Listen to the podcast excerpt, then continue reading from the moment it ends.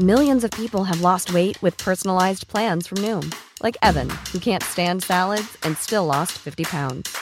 Salads, generally, for most people, are the easy button, right? For me, that wasn't an option. I never really was a salad guy. That's just not who I am. But Noom worked for me. Get your personalized plan today at Noom.com. Real Noom user compensated to provide their story. In four weeks, the typical Noom user can expect to lose one to two pounds per week. Individual results may vary.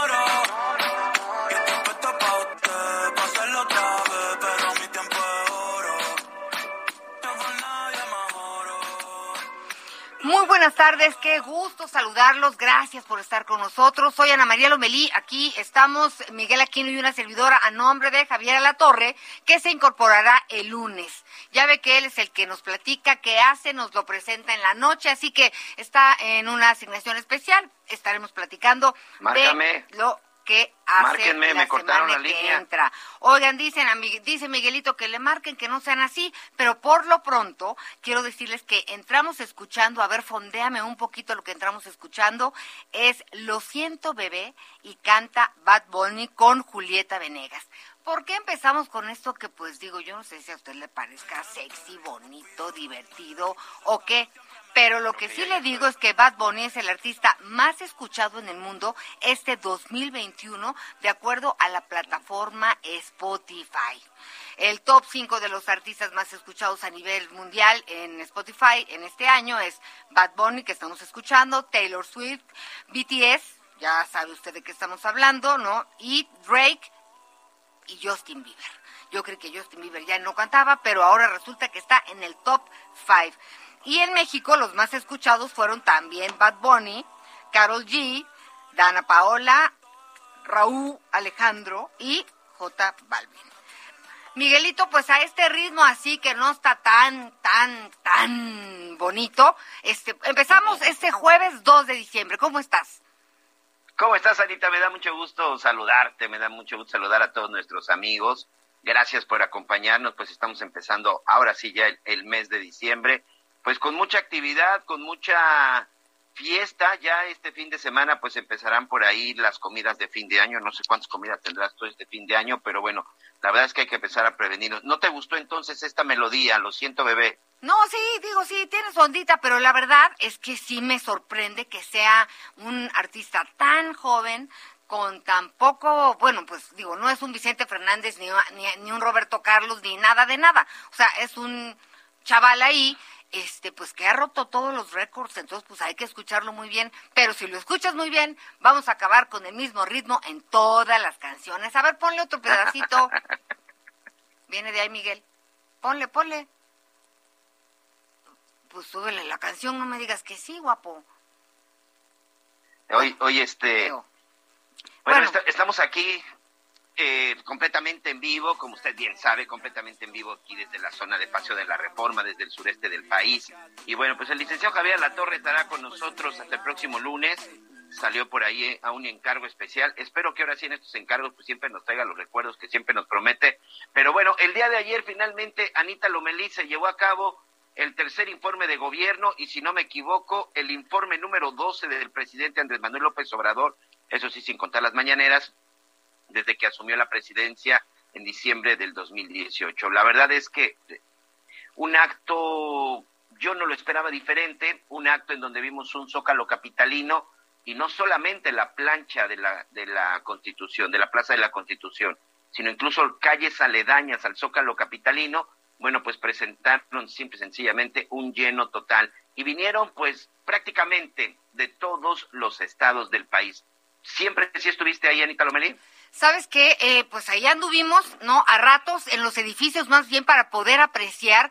La verdad es que fue impactante, eh, según cifras oficiales de la Ciudad de México, del gobierno de la Ciudad de México. Más de 250 mil personas se dieron cita eh, para escuchar al mandatario las opiniones en relación a este doceavo informe de del tercer año de gobierno son encontradas, ¿no? Por un lado hay unos que dicen acarreos, no acarreos, bueno, nada que no conozcamos, nada que no sepamos. Eh, por lo pronto, lo que sí creo es que eh, pues la popularidad del presidente es importante. Ayer dio algunos anuncios también que vamos a, comentar en un momento. Y si bien el presidente es querido, muy querido, eh, te, lo, lo, vimos ayer, si lo quieren ver así. Están fallando las líneas otra vez. He viajado por todo el país y pues preguntas, ¿no?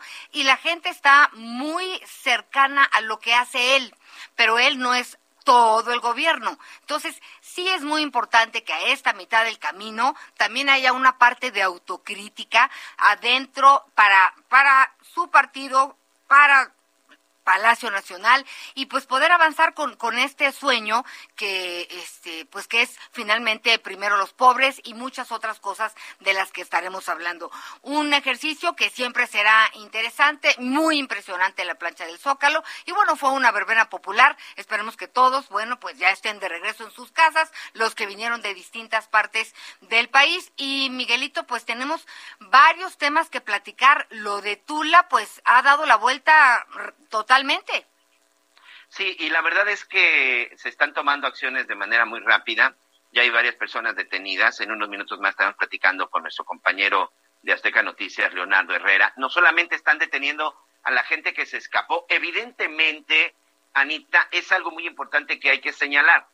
Estos sujetos tuvieron cómplices. Estos sujetos incluso tuvieron información, yo quiero pensar desde el interior. Hay personas que están siendo también ya capturadas porque simple y sencillamente participaron en esta fuga y también que de alguna otra manera pues estuvieron ayudando a estos personajes. Me llama la atención que hay gente de la Ciudad de México y del Estado de México entre las personas involucradas, pero de esto por supuesto estaremos este estaremos platicando. Oye, otra cosa también de última hora que se está en este momento confirmando en la zona del Senado de la República, eh, perdón, en el Congreso de la Unión, pues está siendo ya aprobada Victoria Rodríguez, la candidata del presidente Andrés Manuel López Obrador para ser la gobernadora de Banco de México. La comisión del Senado está avalando el nombramiento y por lo pronto ya es parte de la Junta de Gobierno del Banco de México, Anita. Sí, eh, aquí lo estamos viendo en vivo y en directo y pues, eh, pues ella, ella Ayer hablaba de sus cartas credenciales, ¿no? Expresó ante los senadores de la Comisión de Hacienda que, eh, pues en caso de ser ratificada, que ya lo es, para el cargo de gobernadora del Banco de México, su principal legado sería cumplir estrictamente con el mandato de la institución, cuidar la estabilidad de precios. Eh, lo que puede hacer el Banco Central para influir en el crecimiento económico de mediano y largo plazo, dijo, es mantener la estabilidad de precios y ese mandato es fundamental para el buen desempeño de la economía. Esto, pues, lo platicaba ayer la subsecretaria de egresos de la Secretaría de Hacienda y Crédito Público. Bien, ¿no? Es una mujer, es una mujer capaz. Se necesita otro tipo de experiencia, hablando, eh, pues, de este puesto, de este cargo, ¿no? Gobernadora del Banco de México, pero, pues, eh, tiene el beneficio de la duda para poder desempeñar realmente un trabajo ejemplar. La preparación la tiene, la experiencia no. Así empezamos todos, me decía mi abuela en algún momento dado. Y estaremos platicando también de esto, Miguel. Oye, y del informe a ti, ¿qué fue lo que te llamó la atención? Bueno, en un momentitito vamos a estar platicando temas en relación a este asunto de, del informe de gobierno que eh, hubo varios, varias cosas. Por ejemplo, el presidente López Obrador anunció que habrá un aumento a las pensiones para niños y niñas con capacidades diferentes, adultos mayores y para las familias de escasos recursos. No sé si tendremos el audio, no sé si podremos, estamos en, en la capacidad de, de, A ver, adelante, por favor. Fíjese que algo nos ha pasado en la cabina. Aquí estamos todos listísimos, como siempre, y de repente no nos jalan los fierros. Ya sabemos que los fierros no tienen palabra, pero nosotros estamos aquí. Vamos a escuchar esto que le estaba comentando de eh, el presidente en su tercer año de gobierno, dijo ayer en el Zócalo. Este año las remesas de nuestros paisanos migrantes, un aplauso a nuestras paisanas y paisanos migrantes. Lo que envían a sus familiares en México este año alcanzará la cifra récord de 50 mil millones de dólares.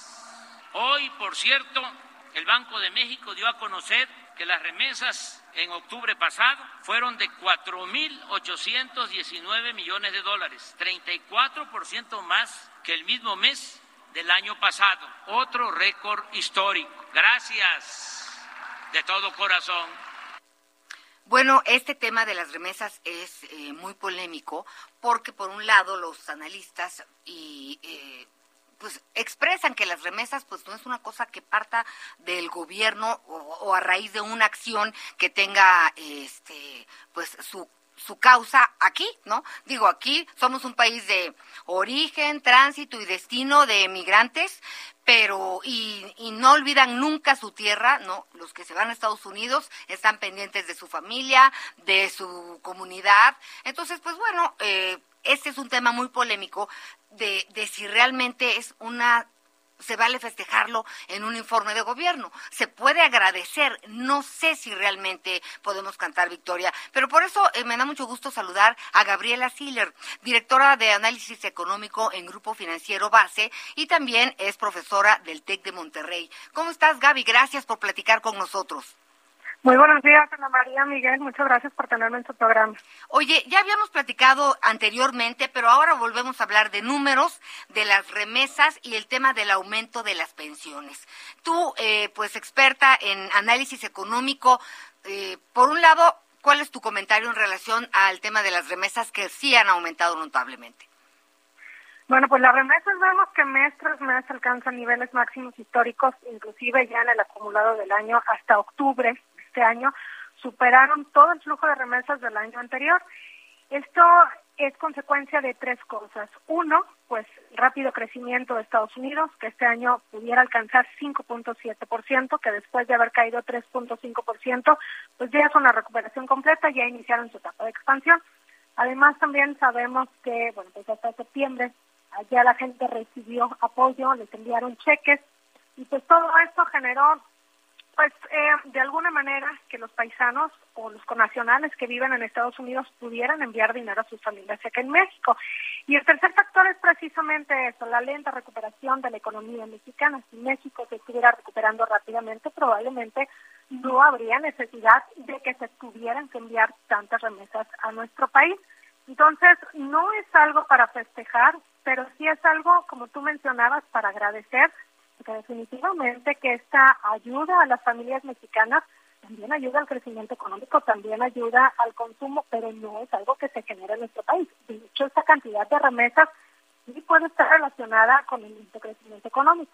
Ahora, escuchamos que vamos a crecer alrededor del 5.4% este año, se escucha como un numerote, como si fuera un montón, pero no deja de ser un efecto rebote, es una recuperación bastante incompleta, porque el año pasado caímos 8.4% que eh, también es importante analizar es que la economía, después de estos ya casi dos años en pandemia. Estuvimos distraídos, sí, con muchas pérdidas, por un lado, eh, de personas, por supuesto, de familiares, de conocidos, de amigos. Esto fue eh, algo que eclipsó nuestra atención en muchos sentidos, el tema de la incertidumbre, la angustia, pero sí, claro que y lo platicamos durante todo el tiempo, se cerraron negocios, empresas eh, de distintos tamaños, las grandes se contrajeron, ¿no? Ah, hubo sí recorte de personal en algunas, en las otras pues bajaron eh, algunos salarios, en fin, total que hubo una adaptación que realmente va a asentarse el año que entra. Por eso es importante, eh, ahora que es eh, diciembre, si tenemos la oportunidad de tener nuestro aguinaldo, nuestro dinerito, hay que cuidarlo muchísimo, porque la situación, eh, si bien vamos para adelante, eh, todavía nos falta pa para cantar victoria, Gaby.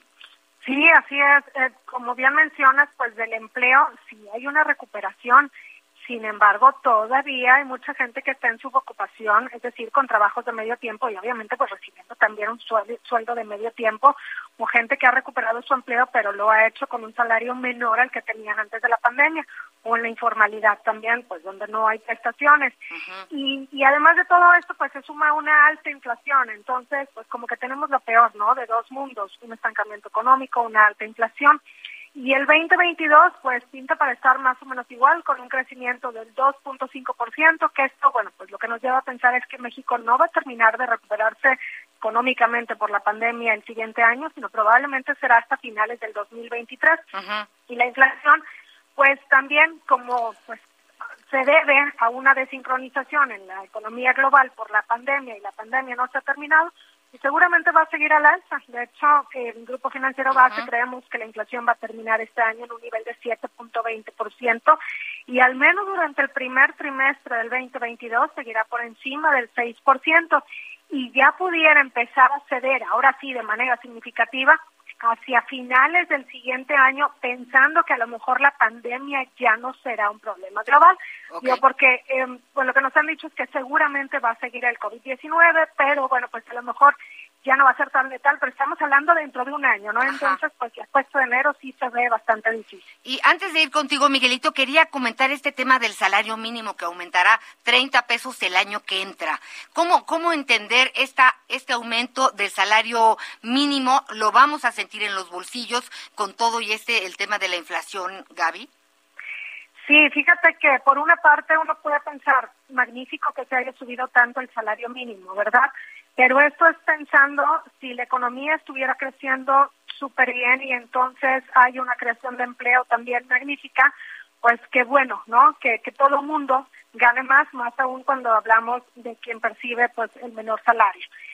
Sin embargo, pues esto lo que pudiera ocasionar es que las empresas opten por ya no contratar tanto personal, ¿no? Entonces puede inclusive letargar un poquito la recuperación del empleo y generar distorsiones también al interior de las empresas. No sé, imagínate que quien gana un salario mínimo y pues ahora se lo van a subir a esta cantidad y quien ganaba poco más de un salario mínimo y no le suben tanto el sueldo, entonces, ¿cómo? El que ganaba menos que yo y ahora va a ganar más que yo y tiene diferente puesto, ¿cómo, verdad? Entonces, por eso hay que ser muy cuidadosos y también pues si no va acompañado de un incremento en la productividad, es decir, que se estuviera generando un mayor crecimiento, una, una mayor inversión en maquinaria y equipos, es decir, en fierros, ¿no? Que, que hicieran más productiva a la gente, pues la verdad es que esto en el largo plazo, pues lo que nos dice es que puede ocasionar que más bien, pues el empleo tenga como un cambio estructural en la economía mexicana. Entonces, sobre todo porque llevamos ya varios años, ¿no? Con incrementos significativos en el salario mínimo y que ahora también se pudiera trasladar un poco hacia la inflación. Miguel Aquino, Así es, muchas gracias, muchas gracias, eh, eh, Gaby. Escuchando esta parte de las remesas y sobre todo, bueno, sabemos que desde prácticamente desde el inicio de la pandemia es cuando más se ha aplaudido y se ha agradecido lo que están mandando nuestros paisanos.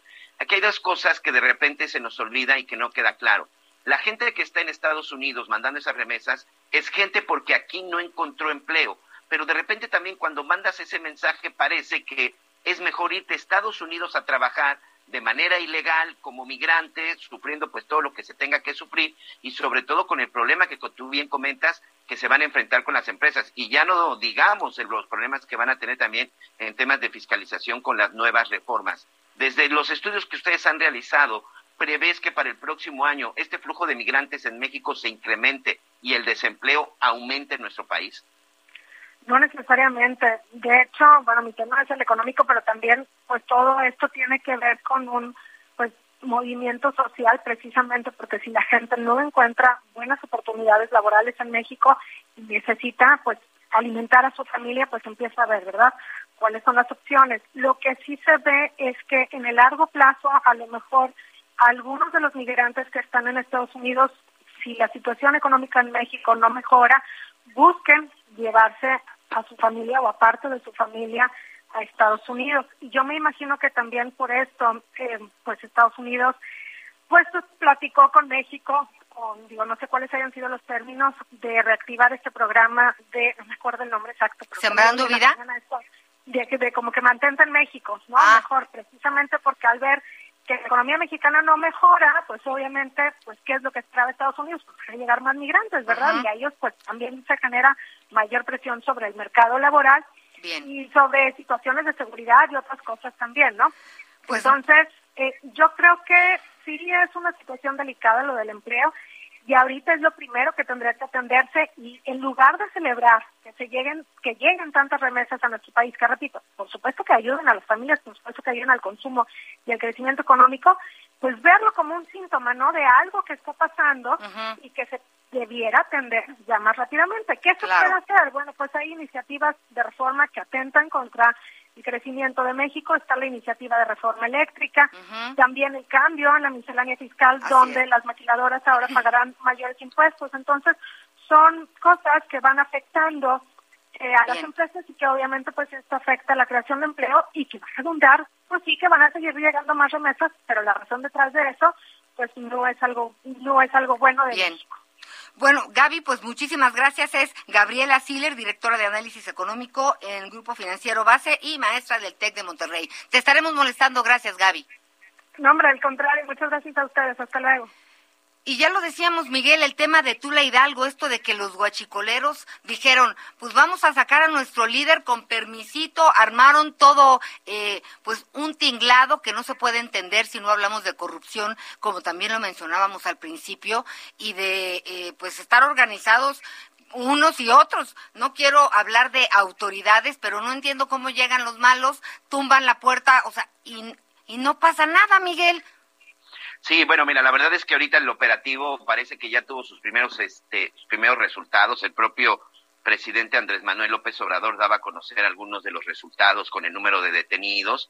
Ahora que también ya estamos viendo las imágenes y que se dan a conocer las imágenes de las cámaras de seguridad, lo primero que nada, yo sinceramente no conozco personalmente el, penal de, Tula, conozco muchos, por muchos trabajos periodísticos que hemos realizado, pero la verdad es que este, la verdad, no lo conozco. Pero cuando de repente ves las imágenes y antes de que entre este camión, para más o menos ilustrar a nuestros amigos que nos acompañan en Heraldo Radio y Grupo Audiorama. Haga de cuenta que era como un zaguán, ¿no, Miguel? Un portón de una casa, eh, es, lo que te iba a decir. Es el portón de una casa, hay una camioneta en el interior y de repente, bueno, pues entran con este camión de gas que, que le colocaron una lámina enfrente, una, una placa de acero y que con esto, bueno, por supuesto que derribaron la puerta pues en cuestión de segundos. La verdad es que no conozco, insisto, este penal, pero si no sabrá, pues que no es era un penal estrictamente muy seguro.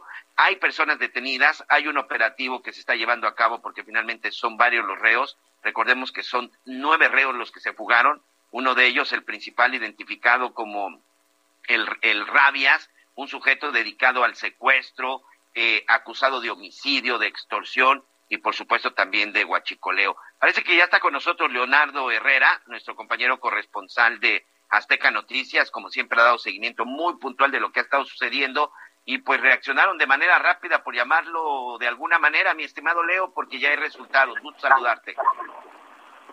Miguel, ¿cómo te va? Muy buenas tardes, Anita. Un saludo buenas tardes. al auditorio. Que efectivamente los de ahí es que han sido ya recapturados tres reos, eh, eh, los nueve que se fugaron eh, con este con este acto violento. No se encuentra entre estos tres recapturados José Artemio Maldonado, alias el Michoacano. La policía dice que ya le sigue la pista.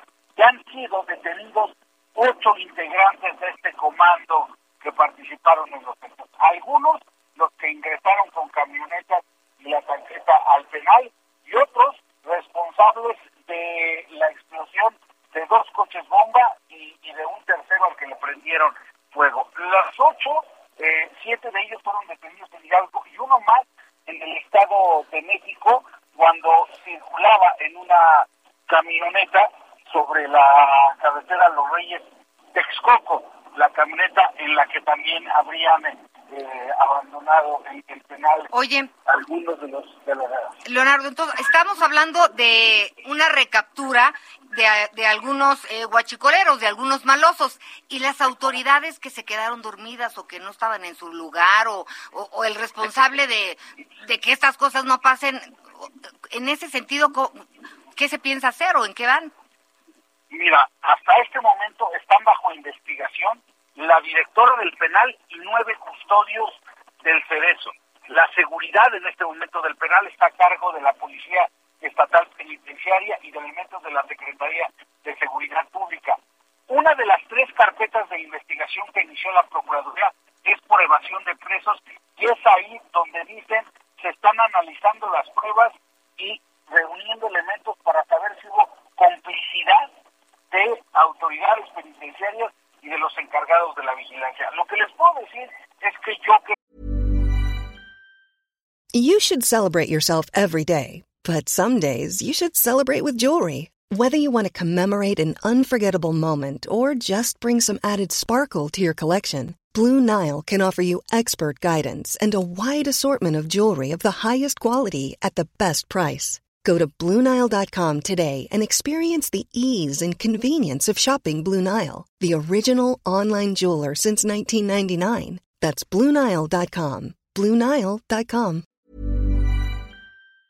estado en este penal y hoy que nuevamente lo hemos recorrido, les, les aseguro que es difícil que pudiera ocurrir un hecho de estos sin que se pudiera alertar en segundos a la policía estatal.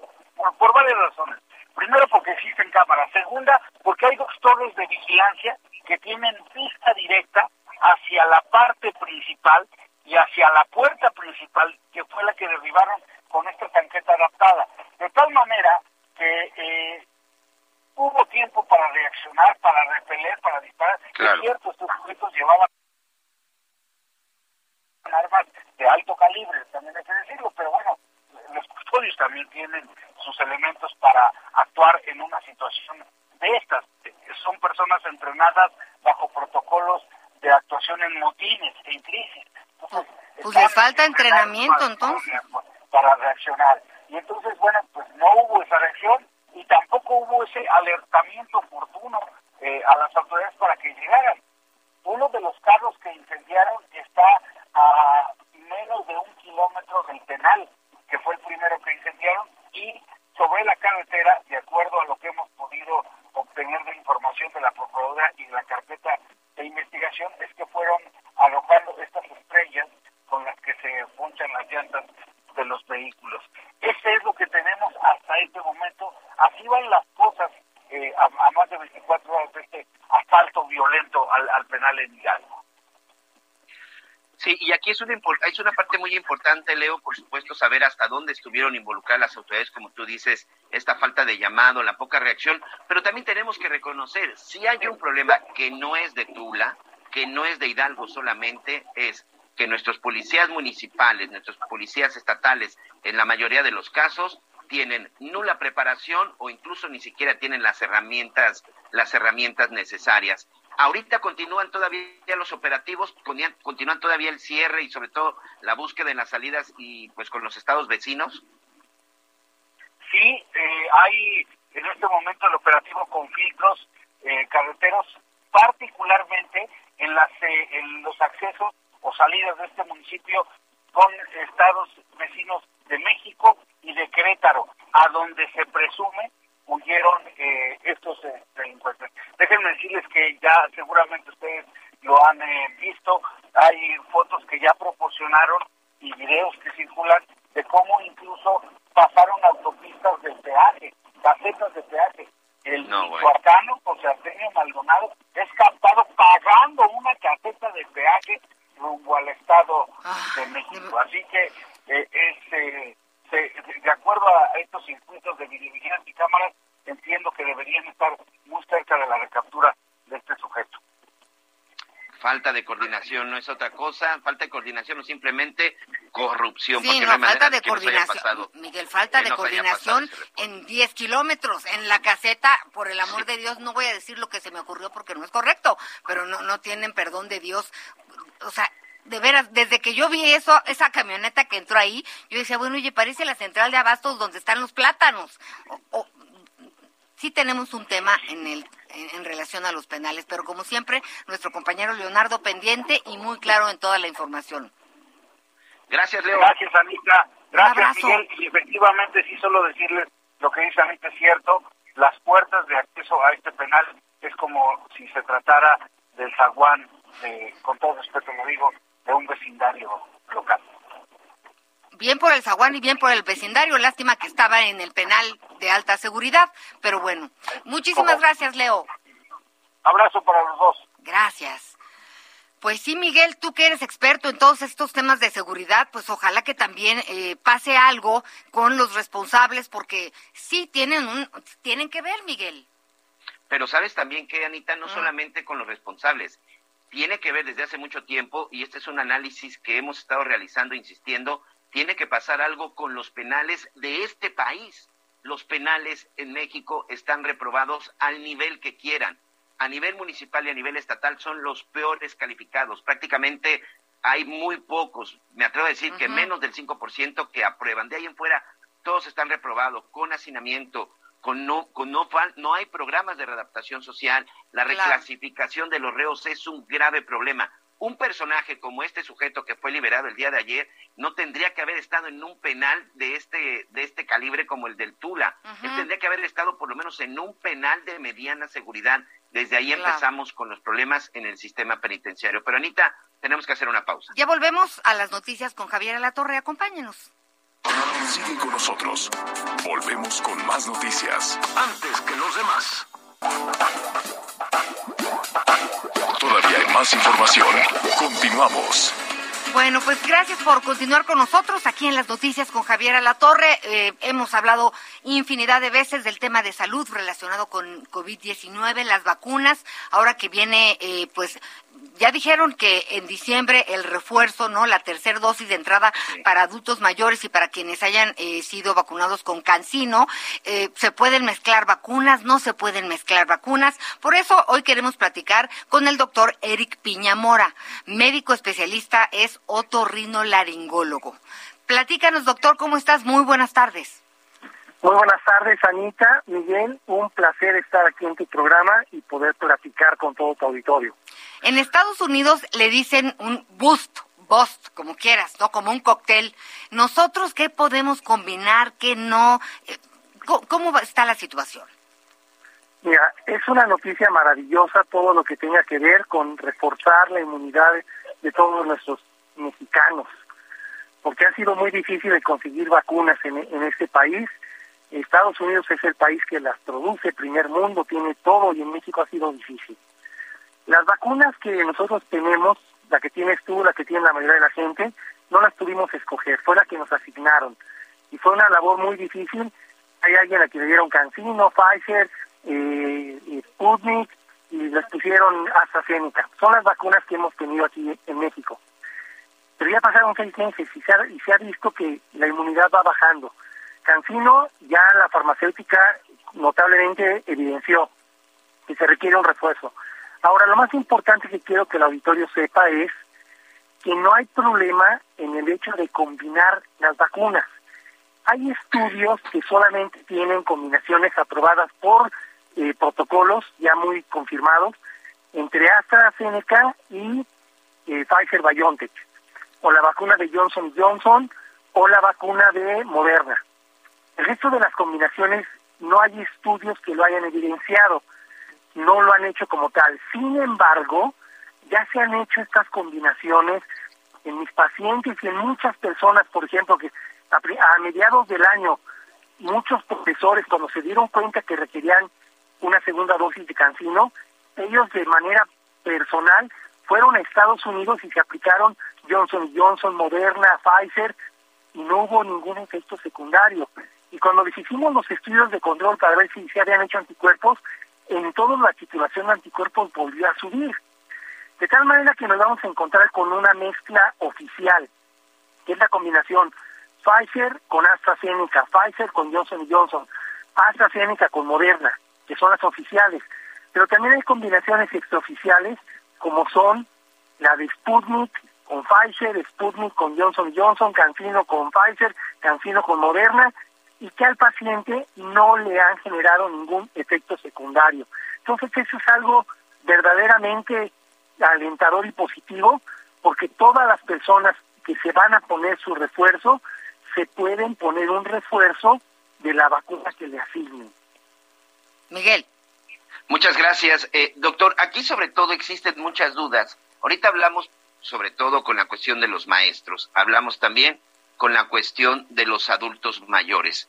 Pero, por ejemplo, la mayoría de la gente, en mi caso tenemos AstraZeneca, nos vacunamos en el mes de junio, Ahorita me llamó la atención que decías, hemos visto y se ha demostrado que está bajando eh, la inmunidad. Es decir, estas vacunas sí deben de tener un periodo de tiempo o, debe, o va a llegar un momento que como la vacuna de influenza nos la tendremos que aplicar cada año. Como se trata de un biológico nuevo, porque pues, sabemos que las farmacéuticas en tiempo récord obtuvieron las vacunas, nosotros somos parte de esa historia y se está rastreando el nivel de anticuerpos que la gente ha generado para poder saber en qué momento aplicar el refuerzo. Al principio se había dicho que Johnson y Johnson era una sola dosis anual y después se dieron cuenta que habían pasado seis meses y el nivel de anticuerpos bajó tanto que se requiere un refuerzo a los seis meses. En esto de COVID no hay nada escrito porque somos parte de los que estamos escribiendo la experiencia de las vacunas. Los efectos secundarios que se han visto en las personas, las farmacéuticas muchos no los tenían contemplados. Y, sobre la marcha pues, se aplicaron las vacunas y nos dimos cuenta que tenían ciertos efectos secundarios que afortunadamente todos fueron, se contienen. Pero sobre la marcha vamos a ir viendo. La farmacéutica Pfizer, BioNTech, en un principio habían dicho iba a ser una sola dosis y que ya no se iba a requerir un refuerzo. Hay vacunas, por ejemplo, la del sarampión, la de la poliomielitis, que pueden durar mucho tiempo su plazo, son enfermedades virales. Pero aquí no hay algo escrito todavía porque es muy reciente. Yo creo que viendo cómo se están presentando las circunstancias, es posible que nos tengamos que estar poniendo un refuerzo cada seis meses y ahora en adelante, seis meses. hasta que la experiencia nos dé otras indicaciones. Y esta vacuna de cada seis meses hablamos de una sola o lo mismo, hay que poner este esta y el refuerzo o ya consecutivamente cada seis meses sería solamente un refuerzo, un refuerzo, un refuerzo. Cada seis meses sería solamente un refuerzo. Y algo que es importante, no tiene que ser propiamente la vacuna original que te pusieron. Es decir, tú ya eres de la familia AstraZeneca. No, si tú tienes la oportunidad de ponerte en algún momento, en un viaje que hagas a Estados Unidos o a Canadá o a, a Europa, si tienes la oportunidad y ya han pasado seis meses de ponerte una vacuna, tú tienes AstraZeneca, puedes ponerte Moderna, puedes ponerte Johnson Johnson, puedes ponerte Pfizer, puedes ponerte Sputnik, puedes ponerte la que sea. Está muy bien. Oye, doctor, ¿y has escuchado eh, tú como eh, pues eh, personal de salud algo de la vacuna mexicana Patria? Bueno, la vacuna mexicana Patria es una vacuna que se está es hecha de creación en Estados Unidos.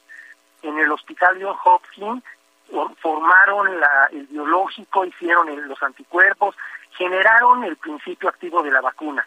Y esa vacuna se va a producir y se va a envasar y a generar y a desarrollar en México. Pero el, el, centro del principio activo es un principio activo generado en Estados Unidos. Ahora, tendemos a ser muy eh, malinchistas y subestimamos lo que se produce en México. Hay que recordar que muchas vacunas se están envasando en México y que México es un ejemplo de vacunación mundial. La cartilla nacional de vacunación mexicana ha sido emulada y copiada en países de primer mundo porque nosotros tenemos un excelente sistema preventivo de vacunación. Entonces, al momento de que se genere la vacuna patria o como le vayan a poner, yo creo que es una vacuna que va a ser confiable porque cumple con los criterios de, de la vacunación y no vamos a tener que subestimarla. Ajá. No hay, no hay una fecha como tal para el lanzamiento, sin embargo, la industria farmacéutica mexicana, sinceramente, cuenta con las, la calidad de cualquier tipo de industria farmacéutica internacional. Bueno, pues tendremos que estar muy pendientes. Eh, de entrada, la que sí nos podemos poner ya ahorita es la de la influenza que hemos estado insistiendo. Es importante, es importante. No suelte su cubrebocas. Hay que cuidarnos. No podemos encerrarnos otra vez, ¿no? Hace un año estábamos No. eh, en, en pausa, el mundo y México. No podemos económicamente aguantarlo de nuevo, pero sí podemos hacer muchas cosas nosotros. Yo con esto me despido. Miguel, ¿tienes algo más? Pues nada más para concluir, doctor, pues esta nueva cepa parece que pues cada vez se puede ir acercando más a nuestro país. Ahorita Estados Unidos acaba de confirmar también una, un caso más en Minnesota, uno en California. No hay que estar desprevenidos y sobre todo pues el llamado, porque a veces necesitamos que un profesional le haga el llamado a la gente para entender que esto todavía no termina. Mire, independientemente de la cepa, si es la delta, si es la beta, si es la omicron, nuestra responsabilidad individual de cada uno de los que están escuchando este programa es cumplir con cinco puntos de cuidados, que son el buen uso de un cubrebocas, distancia segura, evitar aglomeraciones, ventilar los espacios y lavarnos las manos. Con esos cinco puntos yo me voy a proteger de Omicron, de Delta o de cualquier tipo de coronavirus para que no haya un contagio. Pues muy bien, muchísimas gracias por acompañarnos, doctor Miguelito. No, gracias. Un placer, muy buenas tardes. Muchas gracias, tenemos al doctor Eric Piña. Así es, al doctor otorrino laringólogo. ¿Hacemos una pausa, Miguelito, o quieres algo más? hacemos una pausa y regresamos con más noticias con Javier Arratora. Sigue con nosotros. Volvemos con más noticias. Antes que los demás. Todavía hay más información. Continuamos. Bueno, pues ya estamos de regreso en las noticias con Javier Alatorre, por supuesto, para platicar contigo, Aris Chávez, representante de Productos Politécnicos. Y como es jueves, bueno, no, jueves, seguro nos traes una sorpresa. Qué gusto saludarte. Claro que sí, claro que sí. También tenemos una muy, muy buena sorpresa. Mira, yo les recomiendo, porque hoy sí voy a dar un montón de regalos. Entonces, que vayan anotando este número telefónico, el 55 56 49 44 44. Mira, ahorita que la verdad es que comentas esto del, del jueves, muchas personas ya están saliendo a hacer sus actividades diarias, esa es la realidad. Ya se están reuniendo, empiezan ahora sí las reuniones de fin de año y con esto, aunado al frío, vienen los contagios de enfermedades respiratorias. Además, estamos muy preocupados por esta nueva ola de contagios que parece que se avecina para finales de este año. Entonces, hay que estar muy bien protegidos porque estamos en un grave riesgo de contagio y hay que prevenirlo de la mejor manera. El Instituto Politécnico Nacional tiene un tratamiento que precisamente está ayudando a muchísimas personas que pues ya quieren salir, disfrutar, pues vamos a pasar una Navidad ahora sí reunidos entonces, qué buena manera de hacerlo que con un sistema inmunológico súper fortalecido. El factor de transferencia es uno de los tratamientos que está definitivamente revolucionando el mundo de la medicina. Logra elevar el sistema inmunológico más de 470%. Esto ningún otro tratamiento lo hace y por eso nos garantiza destruir virus, bacterias, hongos, células enfermas. Si tenemos alguna enfermedad, déjenme decirles que casos como cáncer tenemos mucho éxito lupus, diabetes, VIH, herpes zóster, son más de 150, pero de manera preventiva está ayudando muchísimo pues a todos los que queremos salir a disfrutar y que queremos estar protegidos sin estarnos preocupando si nos vamos a contagiar. Este tratamiento es una dosis diaria. Cada frasquito tiene más de 400 moléculas. Nosotros tenemos más de 100 especialistas elaborando solamente el factor de transferencia y por eso su fórmula es tan efectiva. Además vienen enfermedades respiratorias que yo creo que nadie quiere pasar estas fiestas enfermo. Entonces, que se tomen el factor de transferencia para tratar alergias, influenza, asma, bronquitis, neumonía. Mira, si comenzamos nuestro tratamiento pronto, definitivamente vamos a estar súper protegidos con unas súper defensas para el mes de diciembre y para el mes de enero también, porque es una época donde va a haber mucho frío y este tema de los contagios está muy preocupante. Hoy te tengo una excelente noticia para todos nuestros amigos que quieren adquirir el factor de transferencia con mucho descuento y con mucha promoción ya traigo una promoción navideña, entonces pongan mucha atención. Tienen que marcar al 55 56 49 44 44, porque hoy van a poder adquirir 100 dosis de factor de transferencia al precio más bajo que hemos dado durante todo el año. Y si marcan en este momento, les vamos a regalar por esta promoción otras 100 dosis adicionales sin costo, completamente gratis. Viene gratis también pues para que estrenemos un smartwatch con pantalla touch para que revisen sus redes sociales desde su reloj, está increíble, puedes poner hasta música. Vienen los audífonos AirPods también completamente gratis, un kit sanitizante con dos caretas, dos cubrebocas, dos geles antibacteriales y atención porque este aparato no puede faltar en su hogar. Hoy les estoy regalando una máquina de coser portátil con la que pueden reparar cualquier prenda al instante y es suya gratis, pero tienen que comunicarse al 55 56 49 44 44. Mi querida Anita, ¿qué tal te caería el día de hoy un 2 por 1?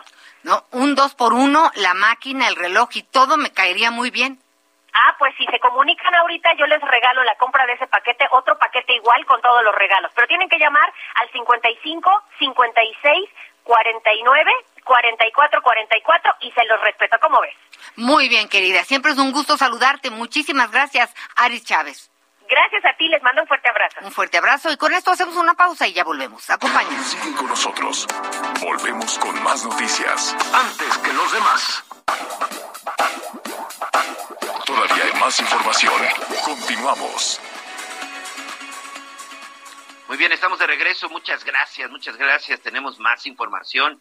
Y bueno, en este momento, eh, ahorita le vamos a platicar. Joe Biden, el presidente de los Estados Unidos, está dando un anuncio desde la Casa Blanca precisamente de las medidas que van a tomar para enfrentar a Omicron, esta variante del COVID-19. Ya son dos casos los que se presentaron en los Estados Unidos, pero también, Anita, queremos aprovechar para mandarle un abrazo a la familia de Enrique Jackson, sin duda uno de los eh, políticos, pues polémicos, pero sin duda uno de los polémicos más reconocidos en los últimos años del Partido Revolucionario Institucional. El día de ayer en su casa a causa de un infarto perdió la vida, pues este, este político mexicano de mucha trayectoria, el señor Enrique Jackson. Así es, sin lugar a dudas, un político de carrera, eh, pues sí, sí me impresionó, 75 años, decían que, bueno, entró al spa en su casa, bueno, en, el edificio, me imagino, donde vive, y ya no salió. Descansa en paz y, bueno, pues el, el pésame a sus familiares y amigos. Y, y, bueno, pues resulta que siempre sí, Joe Biden ya dijo, a ver, señores, orden, regresa el cubrebocas sí Así o es. sí. Se me vacunan todos y para los que quieran entrar a Estados Unidos, una prueba negativa. Pero, ¿qué es esta prueba negativa, Miguel? Luego me hago bolas porque está la de la de anticuerpos, ¿no? Antígenos y también La la, de PCR. antígenos y la de PCR. Sí, entonces eh, son las dos.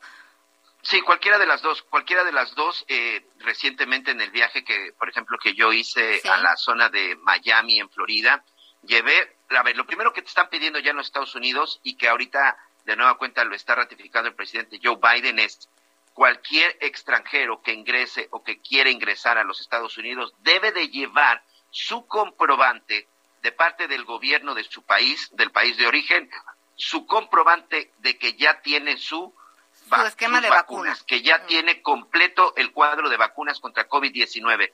Pero no solo eso, debe de llevar una prueba de de antígenos y PCR por lo menos de 24 horas eh, de haberse realizado. Si no, no se va a poder realizar. Y refuerzo para todos los estadounidenses. Todos los norteamericanos que ya se vacunaron se van a empezar a aplicar los refuerzos. Ya escuchamos al, al doctor Eric Piña que dice que después de los seis meses de habernos colocado la última dosis de nuestra vacuna, ya podemos colocarnos este refuerzo y las mascarillas de nuevo en el transporte público, en el tren, en el subterráneo y todos los medios de transporte, así como los lugares cerrados. Se va a regresar a esto y también pruebas masivas para toda la gente que tenga la sospecha o que se quiera realizar la prueba en la Unión Americana.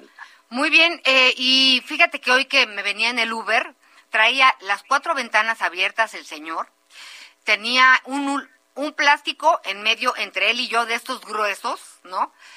Y digo, bueno, y en el techo la Virgen de Guadalupe, los dos con cubrebocas, en medio tenía el gel. La verdad yo dije, bueno, eso es lo que necesitamos hacer, cuidarnos entre todos. Así que tomen nota, ya vienen las posadas, eh, yo ya no sé qué decirle a mis hijos, ¿no? Ya les dije, a ver, o sea, organícense de tres en tres o a ver qué hacen. No quiero muchedumbres, pero también cuánto le podemos decir no.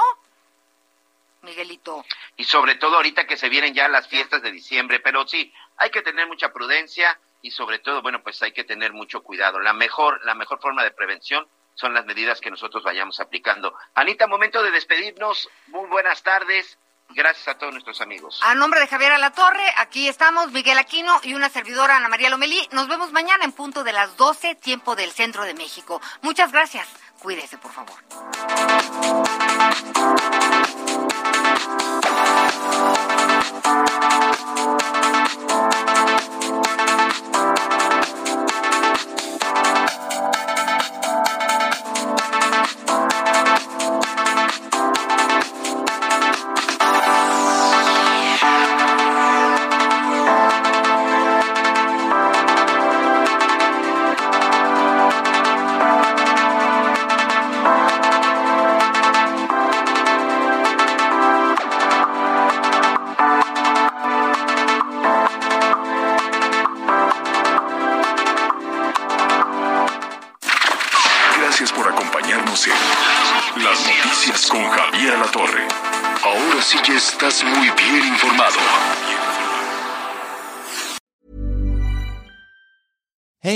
Danny Pellegrino from Everything Iconic.